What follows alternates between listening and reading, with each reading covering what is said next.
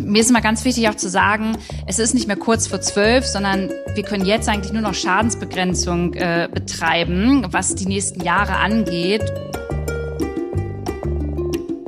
Was wird denn letztendlich bei euch gekauft, obwohl viel über Nachhaltigkeit gesprochen wird? Merkt ihr denn wirklich, dass die Leute achtsamer konsumieren oder ist es eben nicht so? Und dann muss man natürlich auch noch mal überlegen, warum ist das nicht so und sein eigenes Konsumverhalten auch ähm, hinterfragen. Auf der anderen Seite könnte man natürlich auch sagen, hey, Douglas könnte auch so bold sein und ähm, wirklich nochmal ähm, ja, strengere Vorgaben geben. Wer bei uns in den Shop will, muss das und das und das und das erfüllen und sonst geht es bei uns nicht mehr. Und solange wir Produkte, das fängt ja schon im Produktdesign an, so designen, ähm, dass sie auch wiederverwendet werden können, also die Verpackung, ähm, ist es ja schon mal ein Ansatz. Und danach habe ich dann geguckt. Herzlich willkommen zu einer neuen Folge von Beauty and Beyond mit Gesprächen über Wandel, Schönheit, Gesundheit und Unternehmertum. Ich freue mich sehr über meinen heutigen Gast Luisa Dellert, eine erfolgreiche Influencerin, Moderatorin, Unternehmerin und Keynote-Speakerin, die jetzt ihren Fokus auf nachhaltige und politische Themen legt und auf all jene Themen, die viele von uns derzeit bewegen. Hallo, liebe Luisa. Hi, ich freue mich sehr, dass ich heute bei dir sein darf. Ja, ich fühle mich sehr geehrt, dich in meinem Podcast begrüßen zu können. Und ähm, ich glaube, über das, was wir heute sprechen, das interessiert im Moment ganz, ganz viele draußen. Denn das Thema Nachhaltigkeit ähm, ist immer wichtiger geworden. Und ich glaube auch jetzt, gerade in dieser Zeit, äh, wo viele sich auch Sorgen machen, müssen wir auch schauen, dass das Thema nicht wieder wegkippt, sondern wie können wir eigentlich das verbinden? Nachhaltigkeit und unsere jetzt vielleicht auch kommende, etwas anstrengende wirtschaftliche Phase mit den hohen Energiepreisen. Das Portemonnaie wird dann ja wahrscheinlich doch etwas kleiner. Und wie kann man das eigentlich so zusammenbringen? Aber bevor wir darüber reden, würde ich gerne noch einmal erfahren, du hast ja ganz anders angefangen. Du hast ja angefangen im Bereich Fitness und hast deine persönliche Geschichte gehabt. Wie hast du dich denn selber transformiert äh, vom Fitnessthema zum Nachhaltigkeitsthema? Ja, man entwickelt sich ja im Leben immer mal weiter. Ne? Also bei mir war das damals 2013 äh, so, ich habe mich bei Instagram angemeldet, weil ich persönlich Motivation gesucht habe, weil ich abnehmen wollte. Also ich wusste damals nicht, was eine Influencerin ist, wie so viele das damals auch nicht wussten und äh, dass ich damit mal Geld verdienen werde. Also ich habe damals bei meinem Papa ähm, im Dachdeckerbetrieb gearbeitet, stand mit dem auf dem Dach, habe Solaranlagen mit installiert, Wechselrichter und so und irgendwie war ich dann irgendwann zu einer bestimmten Zeit einfach bekannt auf dieser Plattform Instagram. Und es hat auch lange ähm, so total Spaß gemacht und funktioniert. Und irgendwann hatte ich eine Herz-OP. Und ab dem Zeitpunkt war es bei mir dann so, dass ich gemerkt habe, okay, ich habe so viel Sport gemacht und das aus dem Grund, weil ich immer noch dünner, immer noch muskulöser werden wollte, weil ich noch mehr Likes, noch mehr Aufmerksamkeit aus dem Internet bekommen wollte. Das, das war nicht mehr gut. Das war auch nicht mehr ich und es hat mir nicht mehr Spaß gemacht. Und ich habe das dann erstmal gelassen und irgendwann, also es war nicht so, dass ich ein neues Thema gesucht habe, sondern wir waren dann irgendwie ein Jahr später im Urlaub, mein damaliger Freund und ich. Und man hat ja manchmal so eine Schlüsselmomente. Und bei mir war es der Moment, dass ich auf Malta äh, in so einer Bucht unter Wasser gern ein typisches Influencer-Unterwasserfoto eigentlich haben wollte. Und mein Freund musste dann 20 Mal mit mir gefühlt abtauchen mit der GoPro. Und jedes Mal, wenn wir da Fotos gemacht haben, ähm, tauchte um mich herum oder schwamm um mich herum Plastik und Müll. Und das war einfach nicht schön. Und in dem Moment habe ich mich aber nur darüber geärgert, dass dieses ganze Zeug, dieser Müll auf meinem Bild ist und habe das auch alles da drin schwimmen, äh, rumschwimmen lassen. Und habe dann erst abends im Hotelzimmer gemerkt, okay, Luisa, das war echt ein bisschen dumm. Du hättest es vielleicht nochmal mitnehmen können und auch mal drüber nachdenken können, wie kommt das da überhaupt rein und was hast du vielleicht auch damit zu tun.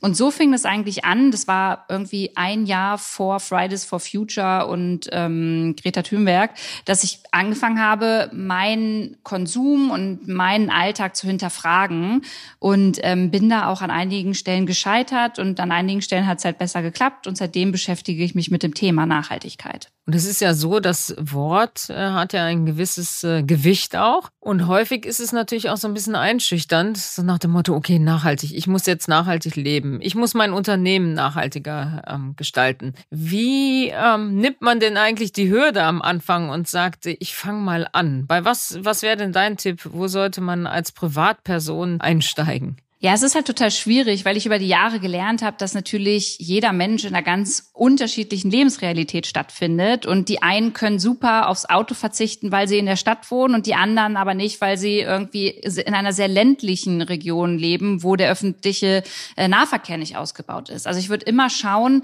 wo in meinem privaten Alltag tut es mir erstmal nicht so weh, mich überhaupt damit auseinanderzusetzen. Sei es wirklich aufs Fahrrad umzusteigen oder aber im Badezimmer zu schauen, ähm, welche Produkte ich kaufe, die kein Mikroplastik enthalten oder in der Küche vielleicht ein, zwei Mal äh, mehr vegan kochen und das Fleisch weglassen. Also das sind alles so kleine, kleine Dinge.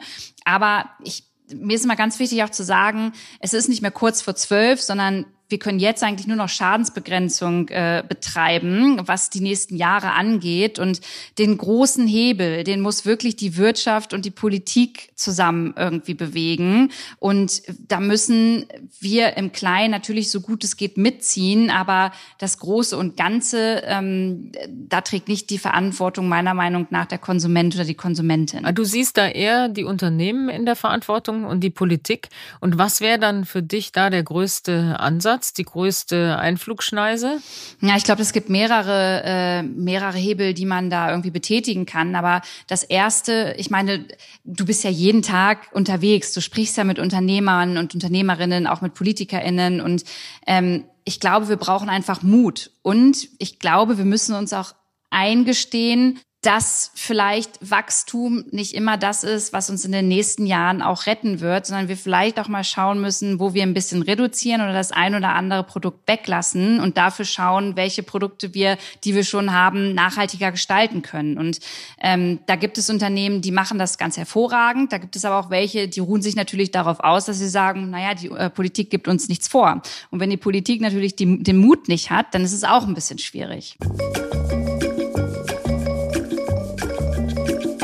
Wir leben ja in einer Zeit, wo Unternehmen und äh, auch Marken dahinter oder davor äh, eine Haltung einnehmen sollten, um auch weiterhin ich sag's jetzt mal ganz lapidar, gemocht zu werden oder Anerkennung zu bekommen oder mhm. das Image auch zu erhalten. Ist es für dich heute etwas, äh, was viele Unternehmen machen, weil sie es machen müssen, um im Auge des Konsumenten und der Konsumentin äh, ein gutes Image zu haben? Oder glaubst du eher, sie machen es auch aus Überzeugung?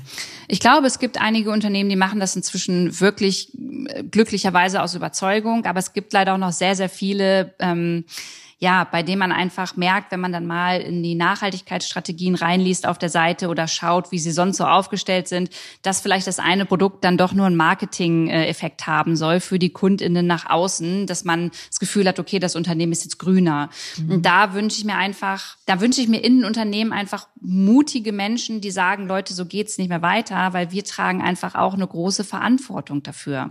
Und gleichzeitig möchte ich aber auch sagen, ich möchte auf gar keinen Fall äh, Unternehmen jetzt bashen bashen oder judgen. Ähm, nur ich glaube, auf die Dringlichkeit hinzuweisen ist ganz wichtig. Auf der anderen Seite ist es auch Utopie zu sagen, hey, wir müssen von heute auf morgen den Kapitalismus abschaffen, weil der bringt uns nicht mehr weiter. Das geht nicht. Das ist äh, utopisch und ich glaube, man muss erschauen, wie man äh, ein besseres Gleichgewicht auch mit den Ressourcen, die wir auf der Welt haben, in Zukunft hinbekommt, weil die sind nun mal endlich und wir haben nun mal die letzten Jahrhunderte viel verkackt und das Resultat, das sehen wir ja jetzt. Aber du machst ja schon auch auf äh, in deinen Augen wahrscheinlich Missstände aufmerksam.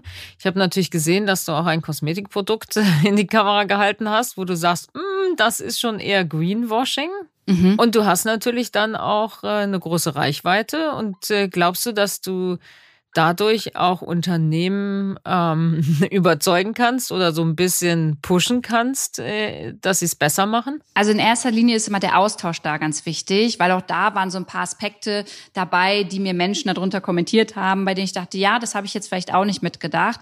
Aber am Ende des Tages hoffe ich schon und weiß es auch, dass Unternehmen da was ändern müssen. Ähm, ich habe ja eine, eine große Community und mit der mache ich auch regelmäßig Umfragen. Das ist natürlich eine Community, die ist schon sehr grün und die ist schon sehr ähm, achtsam, was das Thema angeht. Aber in all diesen Umfragen kommt immer mehr, immer wieder raus, dass das Allerwichtigste für die ist Transparenz im Unternehmen und auch der Mut zu sagen, wir sind nicht 100 Prozent perfekt und auch der Wille des Unternehmens zu erklären, warum sie nicht perfekt sind und warum das nicht von heute auf morgen geht. Und ähm, ich finde es immer, gerade das Beispiel, das ich hatte, da geht es ja auch so ein bisschen um diesen Begriff Klima, also alles, was so um den Begriff rundherum mit Klimaneutralität zu tun hat. Unternehmen spielen oft damit, dass viele Menschen eben nicht so aufgeklärt sind und nicht nochmal auf die Rückseite gucken und nicht verstehen, dass Klima ein klimaneutralisiertes Produkt in dem Sinne heißt, dass äh, kompensiert wurde, das CO2. Mhm. Und ähm, das finde ich schwierig. Und da wünsche ich mir einfach ein Umdenken. Und wenn das halt nicht stattfindet, dann finde ich, dass die Politik da ähm, einfach das regulieren muss, weil nur so kriegen wir es ja anscheinend hin,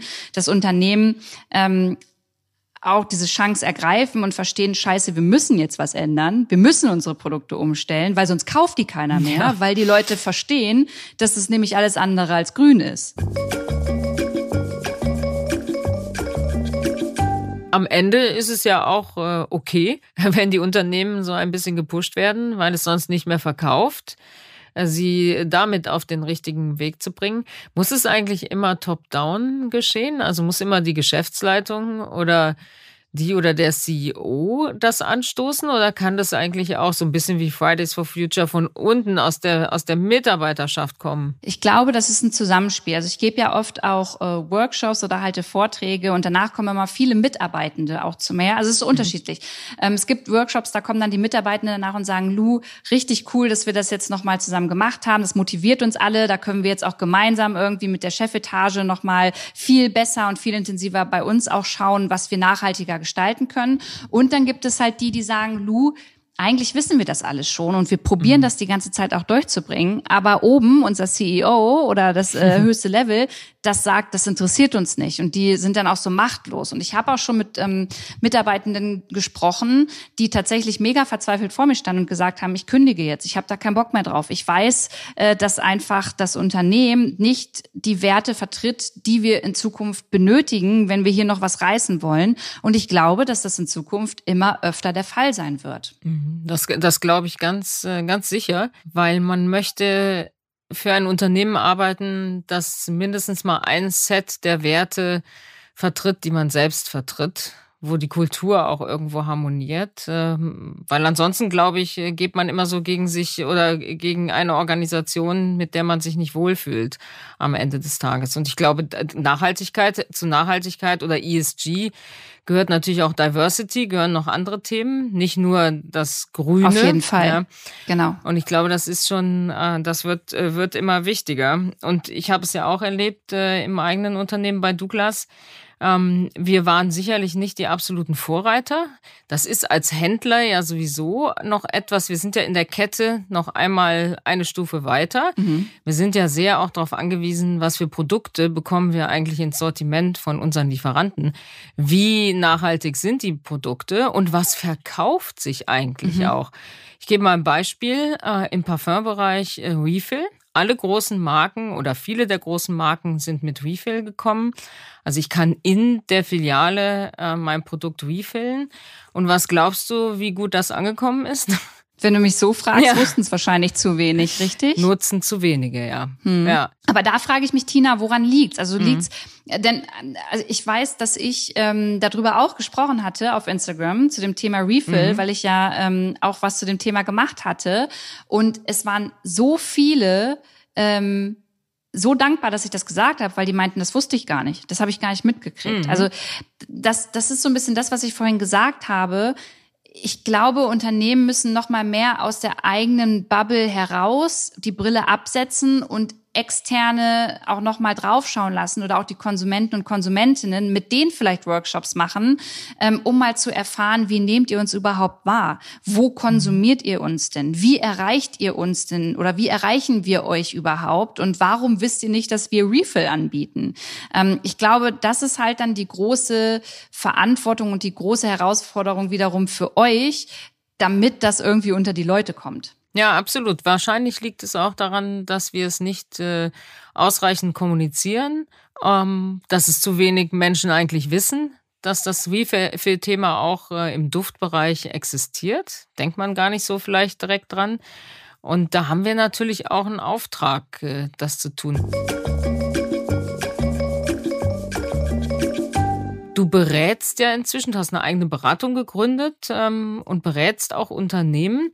Wie, wie machst du das? Also mit welchem Konzept gehst du daran? Also es ist tatsächlich unterschiedlich, äh, weil wir anfangen sollen. Und dann frage ich immer, wissen eure Mitarbeitenden eigentlich schon davon? Und dann kommt ganz oft eine Pause und dann wird gesagt, ja, nee, das haben wir denen noch gar nicht kommuniziert. Und mir ist immer ganz wichtig zu sagen, wenn ein Unternehmen sich entscheidet, ähm, irgendwie seine Werte zu verändern oder zu erweitern oder auch das Thema Nachhaltigkeit jetzt irgendwie mehr in alle Strukturen zu kriegen, dann ist es ganz wichtig, die Mitarbeitenden mitzunehmen. Und das ist eigentlich dann immer so der erste Ansatz.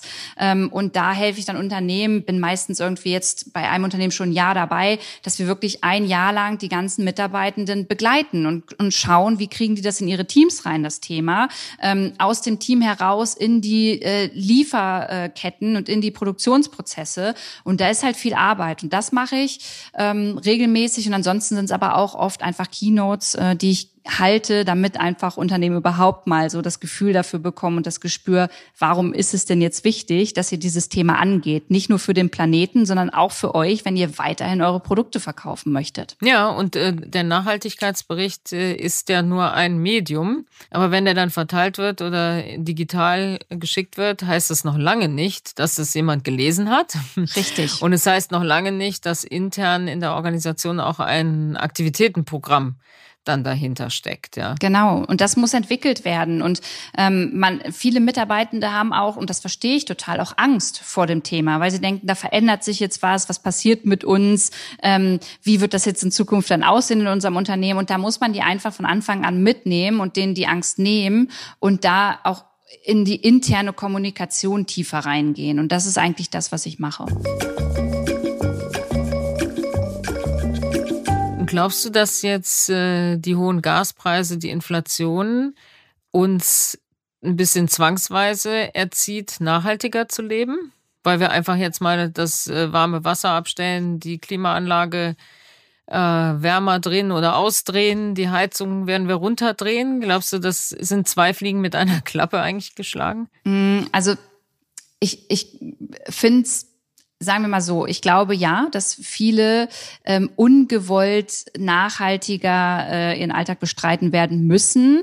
Ich finde aber gleichzeitig, dass ähm, man dazu sagen muss, dass es auch wieder viele Unternehmen gibt, die vielleicht auch noch mal an ihrem Gashebel äh, so ein bisschen drehen können mhm. und äh, da auch noch mal schauen können, wie sie wo einsparen können und das nicht wieder äh, zu, ähm, zu Lasten irgendwie der Konsumentinnen komplett gehen kann. Aber ich glaube, ähm, diese diese Krise jetzt gerade mit der Ukraine, das wird nicht die letzte sein. Also wenn wir jetzt mal nach äh, China gerade gucken und Taiwan, da ähm, also ich kriege schon wieder Gänsehaut, wenn ich das wenn ich darüber spreche und nachdenke, weil da sieht man an, dass ja jetzt dasselbe passiert gefühlt äh, wie in der Ukraine und mit Russland. Und da ist dann natürlich auch wieder die Frage, wollen wir mit China noch zusammenarbeiten? Wie wird gewirtschaftet? Vertreten wir mhm. deren mhm. Werte und deren Moral? Und ähm, ich glaube, das werden ganz her ähm, herausfordernde Jahre für uns alle.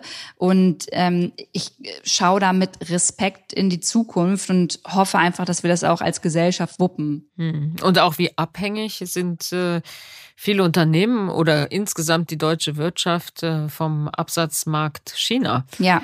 Äh, es hatte ja auch natürlich viele Jahrzehnte etwas Positives, der freie Welthandel. Äh, wir als Exportnation ähm, sehr, sehr erfolgreich. Und jetzt dieser doch inhärente Konflikt, ähm, was sind die Werte in China? Das Taiwan-Thema. Wie positioniert man sich denn da als Unternehmen, wenn man sehr viel auch äh, Umsatz und Absatz in China macht? Genau, das, das wird eine sehr spannende Frage. Auf der anderen Seite ähm, muss ich natürlich auch ehrlicherweise immer sagen, ich bin in einer Bubble, in der, sage ich mal, ähm, Platz dafür ist, am Tag viel darüber zu diskutieren, was jetzt damit passiert und was Unternehmen tun sollten. Aber es gibt ganz viele Menschen hier in Deutschland, ähm, die müssen schauen, dass sie jeden Euro irgendwie gerade zweimal mhm. umdrehen, um überhaupt für die ganze Family genug zum Essen zu haben. Die interessiert das wahrscheinlich herzlich wenig. Ähm, das wiederum könnte dazu führen, dass Unternehmen nicht ganz so doll unter Druck stehen, äh, da auch gleich eine Antwort drauf zu geben. Und dann sind wir mhm. wieder bei dem Thema, dass ich es cool finden würde, wenn einfach mehr ähm, mehr, mehr Leute, die wirklich in einer verantwortlichen Position ganz oben ähm, ähm, sind und stecken, dass die einfach Mut haben und äh, so ein bisschen mehr vielleicht nochmal verstehen, ey, vielleicht muss ich jetzt hier auch echt was entscheiden, was erstmal scheiße sich anhört und auch scheiße werden wird, aber auf lange Dauer wichtig für unseren Planeten und unsere Gesellschaft ist. Was wäre das zum Beispiel? Was schwebt dir da vor? Wenn du sagst, Entscheidungen äh, zum Beispiel mhm. treffen. Ja, es fängt ja im, das fängt ja im Kleinen an. Ich, ähm, ich, ich weiß nicht, ob ich jetzt hier Namen nennen darf. Ich, ich mache das jetzt einfach mal. Also ähm, zum Beispiel äh, ich finde immer Rügenwalder ein gutes Beispiel. Natürlich wollen die auch Geld verdienen, das ist mir auch total klar. Aber die trauen sich Stück für Stück mal zu testen, wie weit können wir gehen.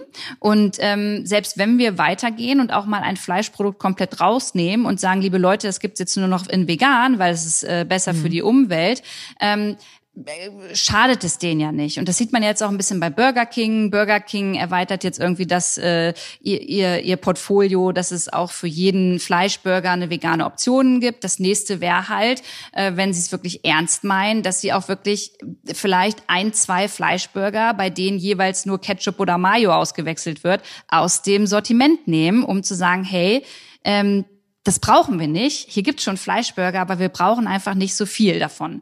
Und auf diese Art und Weise, glaube ich, ähm, muss es anfangen und müssen sich Unternehmen trauen, mutiger zu sein. Und ich glaube, das zahlt sich aus. Ich glaube, das zahlt sich auf lange Sicht aus, dass Menschen sagen, hey cool, dass ihr mit die Ersten wart, die ähm, damals 2022 wenigstens noch probiert haben, das Ruder rumzureißen.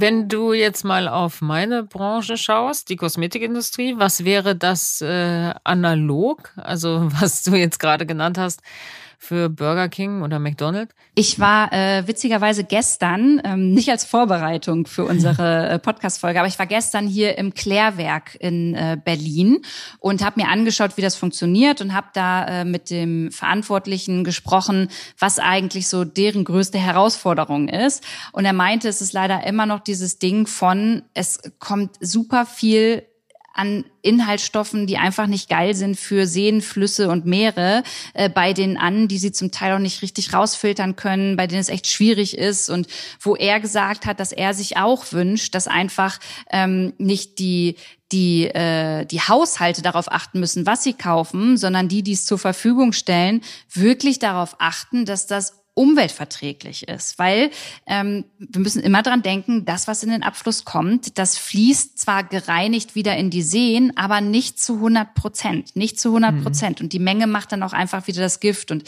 das ist sowas für mich, wo ich sage, hey, nehmt das Geld in die Hand, schaut, was ihr da machen könnt, dass wirklich auch vielleicht nur noch Inhaltsstoffe da drin sind, die umweltverträglich sind. Und vom Plastikthema brauche ich ja gar nicht anfangen. Das ist ja bei euch, also glaube ich, auch so eins, das immer hoch und runter diskutiert wird. Ja, und es fängt ja in der Lieferkette ganz vorne an, bei denen, die eigentlich die Inhaltsstoffe konzipieren, entwickeln, produzieren und dann an die nächste Stufe verkaufen. Ich glaube, das Thema Plastik ist äh, so mit das etablierteste schon oder das bekannteste in der Kosmetikindustrie, nämlich einmal das Plastik im Produkt, das Mikroplastik, mhm. wo ich schon den Eindruck habe, jetzt die letzten drei, vier Jahre, dass das langsam rausgeht. Es passiert also mehr es, auf jeden ja, Fall. Ja, passiert mehr und mehr. Es haben, glaube ich, die meisten Markenartikler auch erkannt, dass es da keine große Akzeptanz mehr gibt. Ähm, dann das Plast, das Verpackungsthema Plastik, ja, die Umverpackung. Und früher war es ja so, dass Luxusprodukte noch viel, viel mehr zusätzliche Verpackung hatten, weil man eben auch luxuriös erscheinen wollte und dann noch die Zellophanfolie mhm. drumherum mhm. und dies und das und noch mehr Verpackung, damit es größer aussieht und, und, und. da ist schon eine Umkehr äh, zu sehen, aus meiner Sicht. Also wenn ich unsere 200.000 Produkte ansehe, die wir im Sortiment haben, dann hat sich da schon viel getan äh, in den letzten Jahren. Und es ist immer wieder der Balanceakt, äh, was wird denn gekauft? Und äh, wie bekommen wir die Konsumenten dazu, vielleicht auch Dinge zu kaufen, die sie auf den ersten Blick so nicht gewohnt sind? Mhm und wo die auch von der Formel her sich anders anfühlen und auf der Haut auch sich anders präsentieren. Und ich finde, Tina, das ist auch wiederum ein Thema, da ist so ein bisschen die Verantwortung wieder bei uns Konsumentinnen. Ähm, das, was du sagst, ist nämlich super spannend. Und ich finde, da muss auch drüber geredet werden. Was wird denn letztendlich bei euch gekauft, obwohl viel über Nachhaltigkeit gesprochen wird? Mhm. Merkt ihr denn wirklich, dass die Leute achtsamer konsumieren oder ist es eben nicht so? Und dann muss man natürlich auch nochmal überlegen, warum ist das nicht so und sein eigenes Konsumverhalten auch ähm, hinterfragen. Auf der anderen Seite könnte man natürlich auch sagen, hey, Douglas könnte auch so bold sein und ähm, wirklich nochmal ähm, ja, strengere Vorgaben geben. Wer bei uns in den Shop will, muss das und das und das und das erfüllen. Und sonst geht es bei uns nicht mehr. Also ich glaube, da ist wieder so, ähm, mhm. können, können, können, kann ich hier, die zu Hause sitzt, äh, die Verantwortung mit weitertragen, aber auch ihr als Douglas. Mhm. Wir haben vor, ich glaube jetzt zwei Jahre ist, ist es her, haben wir das Clean Beauty Label entwickelt ähm, für Produkte, die frei von XYZ sind, ja, ähm, äh, als sozusagen als Auszeichnung und äh, auch als Informationsmedium. Äh, das, also neben dem Produkt äh, im Shop äh, gibt es dann so ein kleines Label Clean Beauty, um den Konsumentinnen einfach zu sagen, hier, äh, das erfüllt unsere strengen Kriterien gibt es auch zum Beispiel bei Sephora und ich finde das richtig. Besser wäre es noch, die ganze Händlerschaft hätte sich das, hätte sich zusammengetan und äh, sich etwas überlegt. Gibt es aber jetzt auch ein Eco- äh, Zertifikations-Scoring-Gremium äh, in der Kosmetikindustrie, wo L'Oreal äh, auch den Lead genommen hat, mit anderen Kosmetikunternehmen zu überlegen, wie kann ich eigentlich an einem Produkt so eine Art Zahl also wie nachhaltig ist mhm. eigentlich dieses Produkt? Und dann nach, nach gewissen Kriterien. Und dann gibt es so eine Art wie die in der Lebensmittelbranche die Ampel. Also grün, rot, gelb. Ähm, das wird noch erarbeitet und ich finde das richtig, weil was wir wissen äh, von unseren Millionen von Kunden und Kundinnen, wir wissen, dass sie Transparenz haben möchten. Also Sie möchten äh, ausreichende Informationen darüber haben, was ist in dem Produkt enthalten, welche Inhaltsstoffe, äh, wie sieht es mit der Verpackung aus, um dann natürlich auch selber noch wählen zu können, geh, wie weit gehe ich denn dann? Ähm, auch äh, früher sagte man immer, naja, ein, ein Bioprodukt, ein veganes Produkt oder was auch immer, äh, wirkt eben nicht so gut gegen die Falten. Wenn da nichts mehr drin ist in der Formel, wie sollen dann die Falten verschwinden? Das hat sich geändert in den letzten ein, zwei mhm. Jahren. Ja, da, das ist gut und das ist wichtig und ich finde es auch gut, dass ihr sowas entwickelt. Was ich, glaube ich, noch besser finden würde, ist, wenn, vielleicht ist das ja auch so, wenn dann ein eine unabhängige Organisation oder NGO da auch mit drin steckt, weil ähm, ich verstehe schon, dass auch das wieder kritisch gesehen wird, wenn alle Unternehmen, auch die sich zusammentun, immer ihr eigenes Label irgendwie draufklatschen. Mhm. Ähm, da braucht es zumindest mal, finde ich, unabhängige NGOs, die sagen, okay, wir gucken da drauf, weil wir gucken da ein bisschen strenger drauf. Und ihr aber sagt, ja, das lassen wir zu, weil es ist uns wichtig. Mhm. Das ist richtig. Das ist äh, so in der Kosmetikbranche ist da noch keiner gekommen. Klar gibt es äh, äh, Tierversuche, war ja ein Riesenthema mhm. über die letzten 20 Jahre. Aber das gibt es kaum noch. Ähm, Aber das wäre doch mal spannend. Also wenn ja. man da äh, eine NGO findet oder mhm. irgendwie eine Organisation, mhm. die mit euch da zusammenarbeitet. Weil mhm. ich glaube, dann ist es auch für Konsumenten noch mal so ein Ding, hey cool. Neutraler. Genau, die haben sich das jetzt nicht irgendwie zusammen in ihrem Kämmerchen mhm. da ausgedacht, sondern da guckt wirklich noch mal jemand von außen auch mit drauf. Ja, aber der Schritt zu sagen, ich nehme die und die Marke nicht ins Sortiment, weil sie unseren Nachhaltigkeitskriterien nicht mehr entspricht, das ist oder äh, für ein Produkt oder eine Marke, die sich sehr gut verkauft, das ist genau die schwierige Situation mhm. äh, im Unternehmen. Hm. Weil äh, da stecken natürlich ja insgesamt äh, dann die Umsätze dahinter, da steckt, daran hängen die Arbeitsplätze und, und, und. Man muss die Kette ja immer auch äh, zu Ende denken.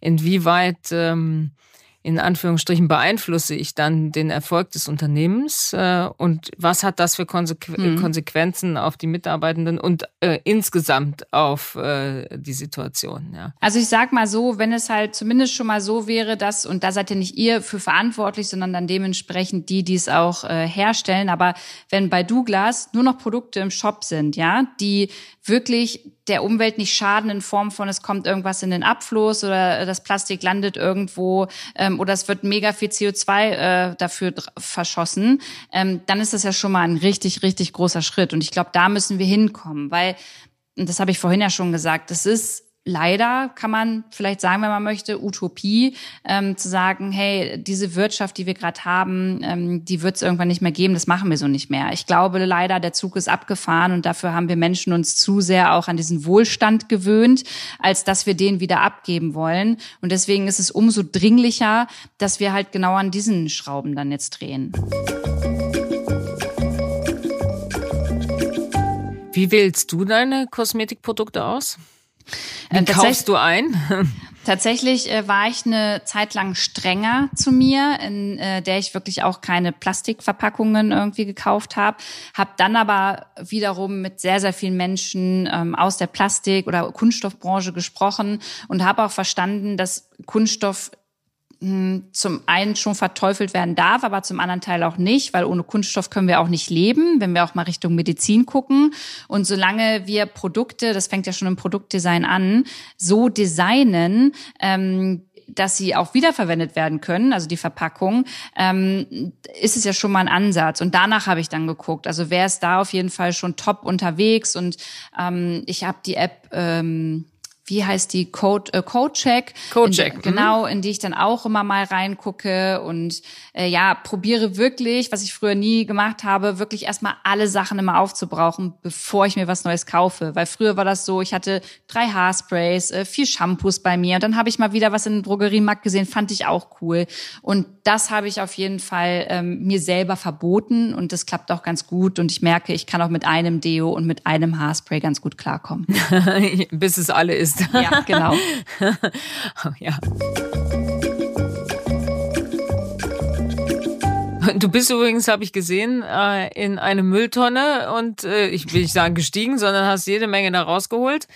Ähm, was, was hast du da alles gefunden, was man noch hätte wiederverwerten können? Genau, also ähm, bei mir in der Nähe ist ein Supermarkt und ich habe da mitbekommen, dass immer ähm, das ganze Obst und Gemüse nach Feierabend in die Tonne geschmissen wird. Und irgendwie hat mir das jetzt gerade auch, du hast es vorhin ja erwähnt, Tina, in äh, dieser Zeit der Inflation und wo wir halt auch über Energiesparen und Geld sprechen, ähm, hat, hat mir das voll Gänsehaut bereitet. Und ich habe da mal geguckt und bin hingegangen, ähm, ähm, nachdem die Feierabend hatten und habe davon Ananas über Wassermelone, Bananen, Tomaten, Gurke, so viel Obst und Gemüse gefunden, dass ich mit rausnehmen konnte, auch Brot ähm, und das ich noch weiter verwenden konnte, ähm, dass ich echt nur mit dem Kopf schütteln konnte. Und das ist halt auch ein ganz ganz großes Thema, Lebensmittelverschwendung, weil ich denke mir, hey, das, was ich jetzt rausgefischt habe, ich bin in der äh, sehr privilegierten Situation, dass ich das alles hätte bezahlen können. Aber es gibt Menschen, hm, die können ja. davon leben und sich ein leckeres Essen machen und würden sich total freuen darüber.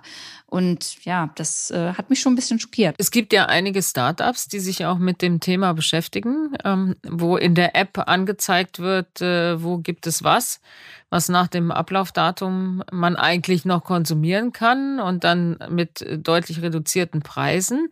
Ähm, die haben sich ja in der Breite noch nicht so durchgesetzt. Was glaubst du, woran das liegt? Mm also ich glaube, die setzen sich immer mehr durch, aber mhm. ich glaube auch da liegt es wieder daran. Also ich hatte dann mal mit meiner Community jetzt Tage darüber gesprochen mhm. und ähm, kriegt da auch immer richtig viel dankbares Feedback und Erfahrungsberichte.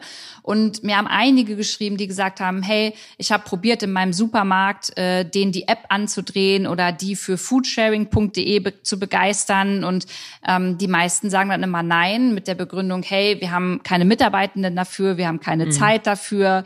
Äh, und einige haben auch gesagt, hey, wenn wir das machen, machen, fallen für uns einfach mehr Kosten an und ähm, wir äh, sind halt in der Verantwortung, solange das von ähm, dem, dem Müllunternehmen noch nicht abgeholt wurde, ähm, dass mit den Lebensmitteln alles cool ist, wenn wir die weitergeben und deswegen können wir das nicht einfach so verschenken. Finde ich ein bisschen schwierig. Mhm. Ich glaube schon, dass man äh, da vielleicht noch eine Person irgendwie draufsetzen könnte, die mhm. einfach Kisten fertig macht und die das Ganze für einen Euro irgendwie dann verkauft.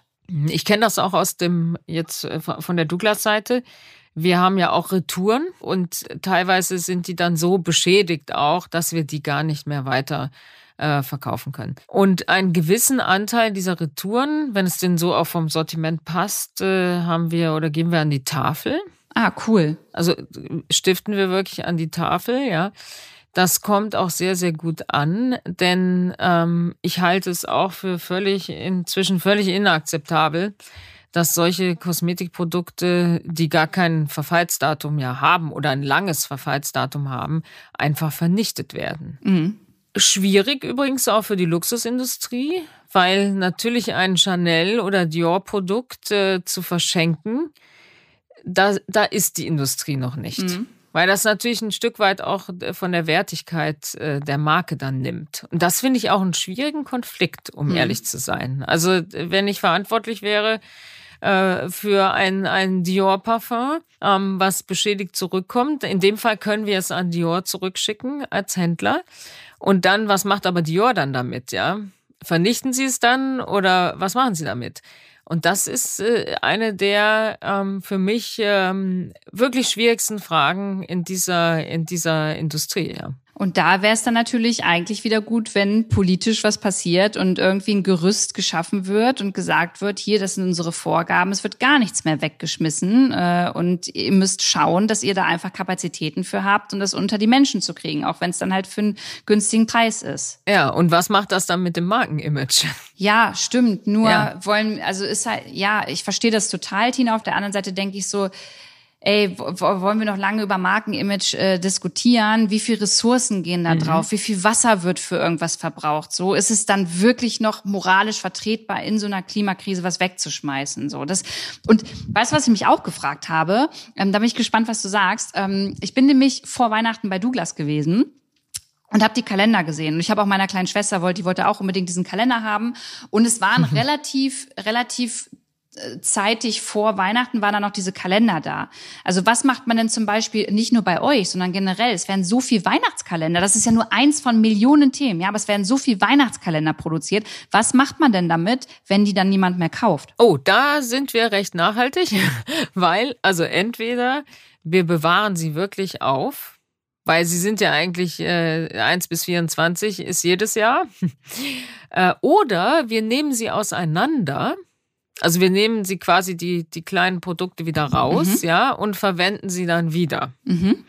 Also da haben wir, glaube ich, eine ganz gute Lösung gefunden. Und ähm, im Schnitt werden 95 Prozent, 90 bis 95 Prozent aller Adventskalender äh, durchverkauft, weil das ist ein solches geliebtes Produkt. Kann man übrigens auch die Frage stellen, ist das unter Nachhaltigkeitsgesichtspunkten eigentlich ein, das richtige Produkt, ja. Weil ich natürlich auch viel Packung, also Verpackung habe für 24 kleine äh, Teile. Und da ist wieder dieser Konflikt. Die Konsumenten lieben es. Und vor allen Dingen auch die, die Jugend mhm. liebt es. Also die, die Zielgruppe zwischen 10, würde ich fast sagen, die zehnjährigen Mädels und dann äh, bis 30 äh, die rennen ganz, ganz früh los oder kaufen den äh, Kosmetik-Adventskalender im Internet. Das ist ein Riesenboom über die letzten Jahre. Ja. Habe ich auf TikTok mhm. festgestellt und bei meiner mhm. Schwester, ja. Ja, ja, siehst du.